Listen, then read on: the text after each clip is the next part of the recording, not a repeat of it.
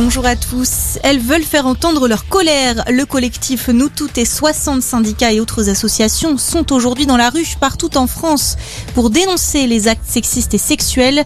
Les organisatrices mettent en cause l'impunité des auteurs de ces violences et demandent au gouvernement d'agir.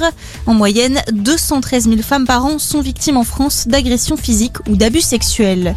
Didier Raoult accusé d'avoir falsifié une étude sur l'hydroxychloroquine, accusation publiée dans le journal en ligne Mediapart. L'assistance publique des hôpitaux de Marseille a demandé l'ouverture d'une nouvelle enquête interne, des faits dénoncés par une dizaine de membres de l'IHU dirigés par le professeur de médecine. Le gouvernement hausse le tout en Guadeloupe, les autorités ont ordonné le couvre-feu sur l'archipel, une mesure valable de 18h à 5h du matin. Décision du préfet non pas à cause d'une reprise épidémique, mais suite aux actes de vandalisme qui se multiplient ces derniers jours, des violences en marge d'une mobilisation contre le pass sanitaire et l'obligation vaccinale des soignants.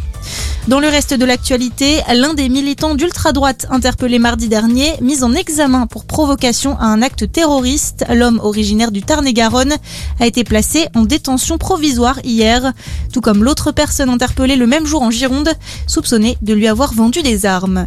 Interrogation autour de photos de la joueuse de tennis Peng Shuai publiées sur les réseaux sociaux, des clichés non datés postés sur Twitter par un journaliste affilié au gouvernement chinois.